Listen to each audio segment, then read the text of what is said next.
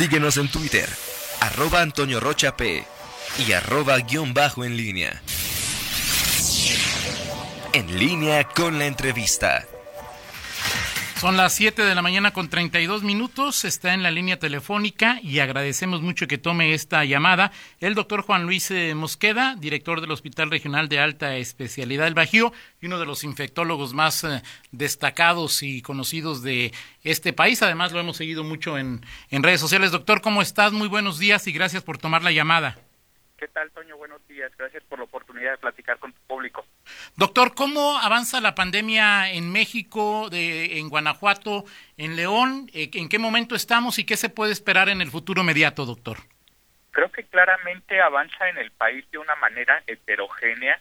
Es muy claro que hay lugares donde está ya plenamente eh, establecida, como en Ciudad de México, el área metropolitana, zonas fronterizas como Coahuila o como Tijuana están francamente encendidas, pero eso mismo no lo estamos viendo en otros lugares del país. Es claro que en Guanajuato incrementan los casos lentamente apenas y eso nos hace esperar que evidentemente la fase 3 va a llegar en los siguientes días en estas primeras ciudades que te menciono, pero yo creo que en lugares como nuestro estado nos faltan dos o tres semanas más para llegar a esa a esa etapa en la que seguramente llegaremos también. Ahora, doctor, eh, ¿qué, en términos, ¿qué, ¿qué, significa la etapa 3? Porque la etapa 3 o el escenario 3, hemos escuchado mucho que si medidas de escenario 3 ya se tomaron en escenario 2, ¿qué significa la etapa 3 y qué medidas podrían tomarse o se tomarían en, en, el país, en el Estado y en, en los municipios, doctor? La, la etapa 3 significa que ya la el crecimiento de los casos ya es exponencial, ya es un crecimiento muy acelerado de los casos, eh, insisto, como se ve en Ciudad de México, donde se están acumulando los casos ya por, por docenas, por cientos al, al día y se empiezan a llenar los hospitales, ya los hospitales diseñados para eso se llenaron prácticamente en su primera etapa, así que eso es algo que demuestra que ya crecieron eh, grandemente los casos. Ahora, ¿qué es lo que va a cambiar de una fase a otra? Las medidas son las mismas, las medidas para contener son el distanciamiento social, el lavado de manos, el, el, las recomendaciones generales, pero probablemente lo que podría cambiar es intensificar lo drástico en lo que se en lo que sean las autoridades en la cuestión de quedarse en casa. Hemos de reconocer que por más que se han dado facilidades escolares, laborales, en muchos aspectos, la gente sigue saliendo de casa y no me refiero que sale de su casa a trabajar o actividades esenciales. La gente sigue haciendo reuniones, la gente sigue saliendo a cosas eh, de esparcimiento y eso es un problema. En algún momento convendría limitar eso de una manera más drástica. Doctor, ¿hay alguna razón, alguna explicación por qué en Guanajuato y en León los casos eh, avanzan tan, tan lentamente y concretamente en, en, en, León, pues muy pocos casos en la última semana? ¿Hay alguna explicación, doctor? No, simple y sencillamente, al igual que ocurrió en el mundo, ocurre en algún país primero, en otro después, el comportamiento no es uniforme en todo el, en todo el mundo, lo mismo va a ocurrir en el país, va a ir ocurriendo dependiendo de cómo se empiecen a transmitir los casos, pero creo que eso sí va a ser muy importante. De la misma manera que la contingencia va avanzando de diferente manera en cada estado o incluso en cada municipio, quiere decir que al final va a cerrar de diferente manera.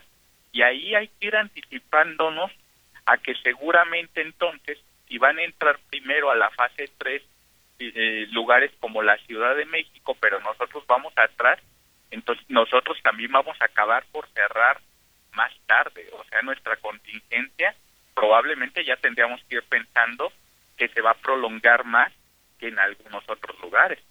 De acuerdo. Ahora, eh, digo, por ejemplo, vi, viendo los datos de, de, de, Italia, en donde, pues, en la zona norte, concretamente en Lombardía, en Milán, hay miles de casos, en la zona centro, en Lazio, donde está Roma, apenas son centenas.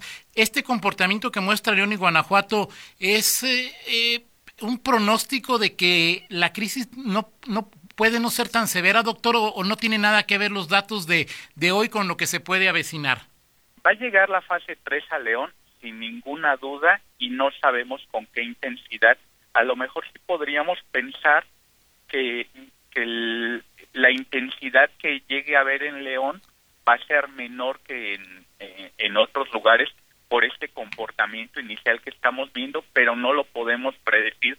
Yo creo que sí tenemos que aprovechar esta etapa que tenemos como de una menor de un menor ascenso que otros lugares como para establecer una intensificación de las medidas de prevención. De acuerdo. Ahora, doctor, eh, ¿qué va a pasar cuando termine la pandemia? El virus, una vez acabada la cuarentena, la fase 3, la fase 4, el virus no va a desaparecer, el virus ahí, ahí va a estar, o sea, nos guardamos en casa un mes, dos meses, tres meses, pero cuando tengamos que salir, nos vamos a contagiar, o sea, una vez que terminen estas fases, doctor, ¿qué va a pasar con, con nosotros, doctor? Fíjate, has hecho la pregunta de lo que yo creo que nadie quiere hablar. A ver, ¿qué va a pasar? nos tenemos que infectar prácticamente todos.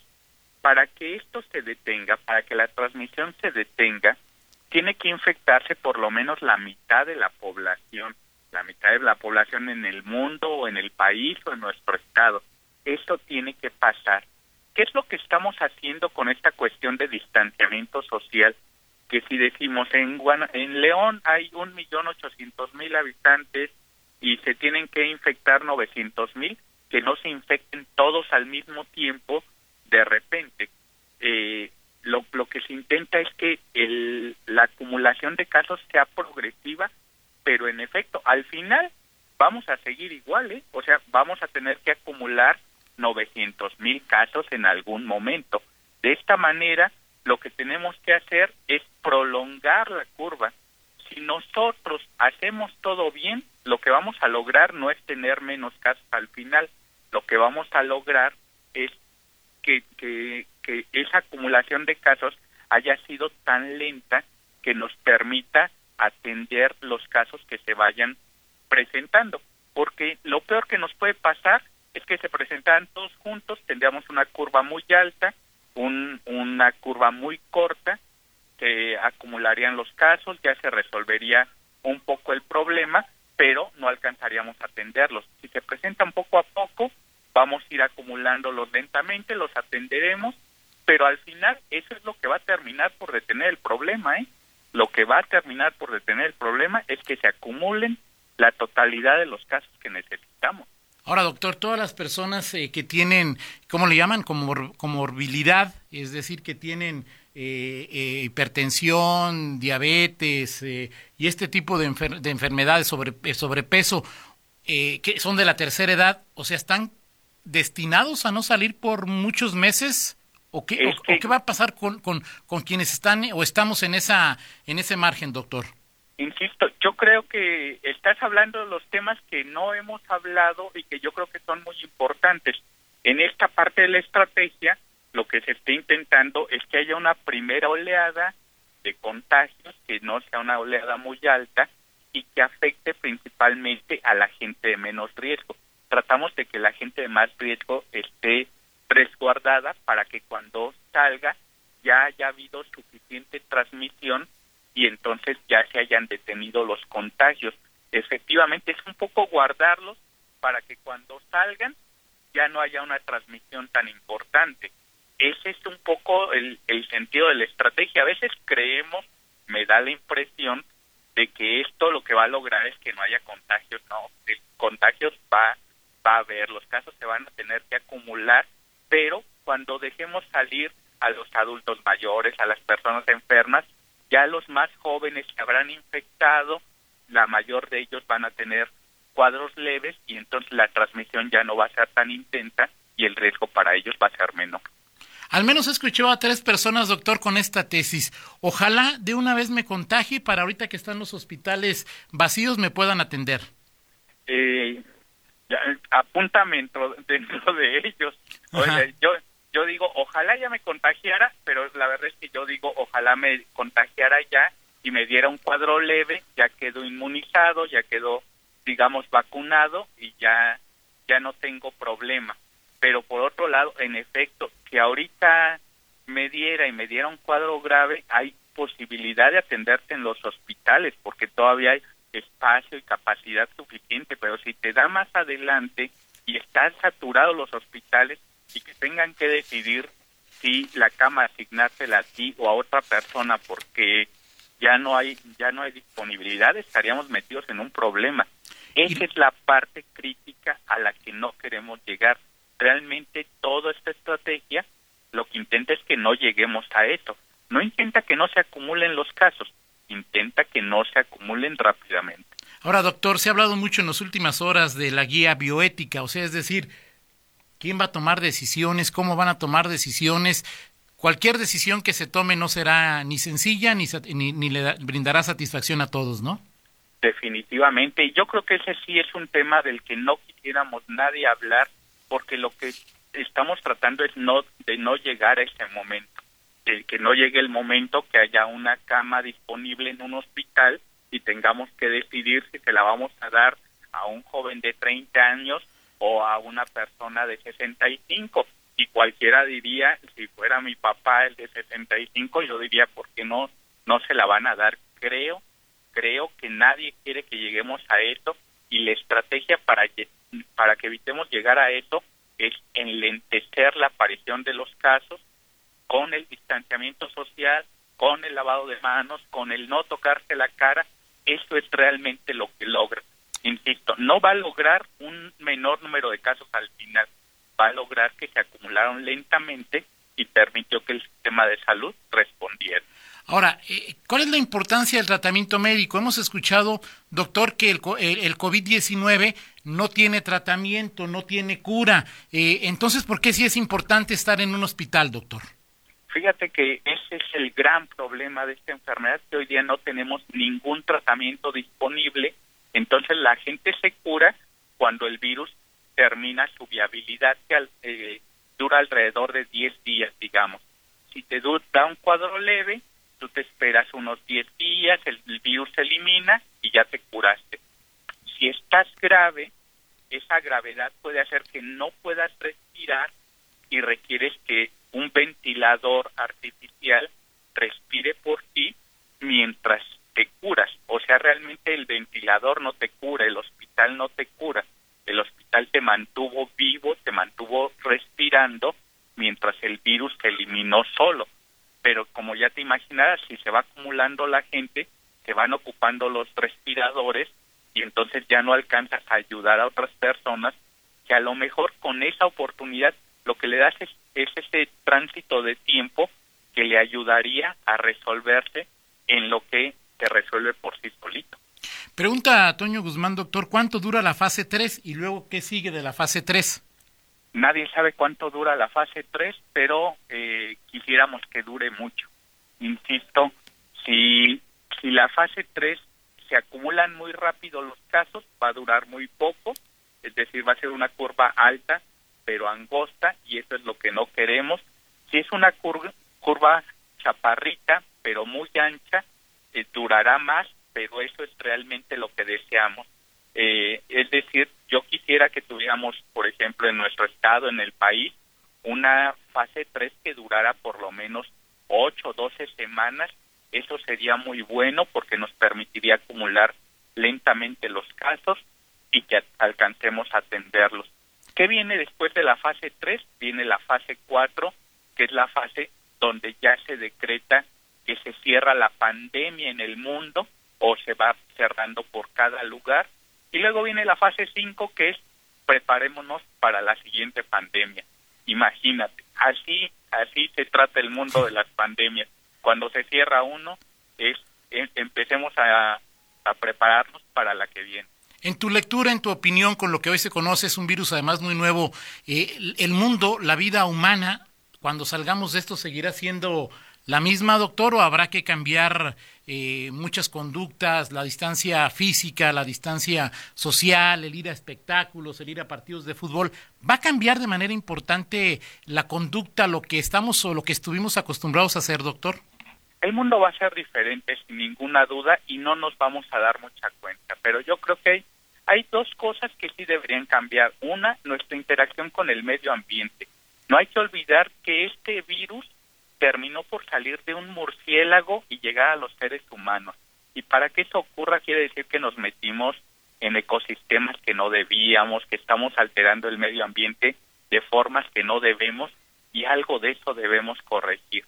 Y lo otro es que debimos aprender, Toño, desde la influencia del 2009, en la influencia del 2009 hablábamos mucho de lavarse las manos, de no tocarse la cara, de distanciamiento social, y no aprendimos, Toño, no nos quedó la experiencia y ahorita estamos reenseñando ese tipo de cosas.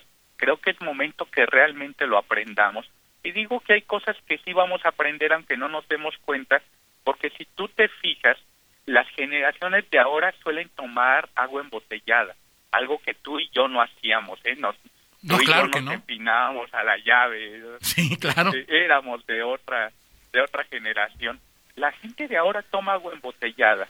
¿Sabes por qué pasa eso? Por las grandes epidemias de cólera que hubo y entonces hubo una transición hacia el tomar agua hervida y hacia el tomar agua embotellada. Las generaciones cambian aunque no nos demos cuenta. De repente ya ahora nos vemos nosotros tomando agua embotellada y no nos dimos cuenta de que transitó eso. Así que el mundo va a cambiar, va a cambiar para bien. Esperemos que aprendamos mucho de esta pandemia. Eh, me preguntan, doctor, que si, eh, si co comprar un respirador y tenerlo en casa ayuda a prevenir de esos sencillos que han diseñado algunos organismos y algunas empresas en León. Fíjate que no. Lo que pasa es que eh, un ventilador es mucho más que un aparato que, que te ayuda a respirar porque requieres un tubo que requiere toda una especialización para colocarlo y luego requiere una persona que lo esté ajustando a lo que requieres y ese ajuste lo hace dependiendo de estudios. Por eso lo que más limita la atención en esta situación es, se ha hablado mucho del número de camas de terapia intensiva. No el número de camas de hospital, sino el número de camas de terapia intensiva. Es decir, que tenga la cama, que tenga la, la toma de oxígeno, que tenga el respirador, pero que tenga también los monitores para estar vigilando al paciente que tenga el laboratorio que permite ir ajustando. Requiere todo un contexto que evidentemente no se podría tener en casa. Doctor, los que te seguimos en redes sociales, tenemos claro tus tres mandamientos. Quédate en casa, lávate las manos y no te toques la cara. Lo tenemos muy claro. Ahora, doctor, hay algunos comportamientos como también eh, se puede salir a hacer ejercicio, se puede salir a, a, caminar un poco, se puede salir en coche con el vidrio cerrado para romper la monotonía. ¿Qué ya, te, ya también te leímos con eso de los zapatos, de que si cuando llegue les pongo cloro y este, les doy la bendición. Puedo pedir comida eh, para, para, para a, a, un restaurante, a un, a un puesto para, para que me lleven. ¿Qué sí, qué no en este momento, doctor? Porque bueno, pues no sabemos muchas cosas y a veces le tememos a cosas que no deberíamos temerle. Exactamente, yo creo que el punto es entender el sentido de lo que queremos lograr. Queremos lograr distancia social, lavado frecuente de manos y evitar tocarse la cara. ¿Por qué digo evitar tocarse la cara? Porque el virus entra por los ojos, la nariz o la boca. Y generalmente es muy difícil, yo he insistido mucho, es muy difícil que llegue directamente, que alguien te tosa en la cara. Pero la manera eficiente es que tú tocas alguna superficie, agarras los virus en las manos y luego te tocas. Entonces, ¿qué tienes que hacer? ¿Qué es salir a correr? Sí, sal a correr tú solo, algún lugar despejado y mientras no tengas contacto con nadie no vas a tener ningún problema. Se te ocurre salir a correr en grupo y andar saludando a los demás y eso, pues entonces ya tuviste un verdadero problema. No es el correr, es el contexto, es eh, la distancia social, es las superficies que agarras o no. Si sacas a los niños y hay un parque cercano que está vacío y caminan un rato, eso no les va a generar un riesgo. Si subes a los niños a juegos mecánicos, los tocan y no se lavan las manos después, sí les genera un riesgo. Eh, hay que entender como mucho el concepto de cómo se transmite esto para entender cómo estarnos previniendo y no exagerar y no limitar tampoco los cuidados. Y finalmente, doctor, porque sé que tienes una, un compromiso ahora, es, y, y la visita a, a, la, a, los adultos mayores, a nuestros papás, a nuestros abuelos, ¿sigue estando prohibida o sí podemos visitarlos, doctor? Yo diría que es así, hay que, hay que prohibirla terminantemente. Los que andamos afuera, por ejemplo, nosotros como trabajadores de salud, estamos expuestos y eh, te lo comentaré en lo personal. Yo no he visto a mi familia, mis hijos no han visto a sus abuelos desde hace un buen rato y seguirán sin verlos personalmente porque nosotros podríamos ir a llevarles los virus y te comento, realmente toda esta estrategia se trata no de protegernos nosotros, a nosotros nos va a terminar por dar en algún momento, yo insisto, también me apunto en los que ya ojalá me diera de una vez y me diera un cuadro leve, pero eh, estamos protegiendo a los adultos mayores. Si los adultos mayores están guardados, déjenlos ahí guardados, eh, no vayan a visitarlos, no vayan a llevarles ustedes el virus, porque no es el contacto con un nieto, es el contacto con el nieto que tuvo contacto con muchas más personas, entonces es todo un, un compromiso eh, y un riesgo esa, esa visita. Perfecto, pues eh, doctor Juan Luis Mosqueda, como siempre que platico contigo, quedo mejor informado, no sé si más tranquilo o más intranquilo, pero mejor informado, eso es un hecho y te agradezco mucho y espero que a lo largo de las próximas semanas sigas compartiendo tus puntos de vista, tus comentarios, tu información y eh, tus recomendaciones para esta situación inédita en la que vivimos, doctor. Muchas gracias a ustedes por la oportunidad de estar informando. Hasta luego. Gracias, doctor. Buenos días. Son las 7.53, una pausa, regresamos. Contáctanos en línea promomedios.com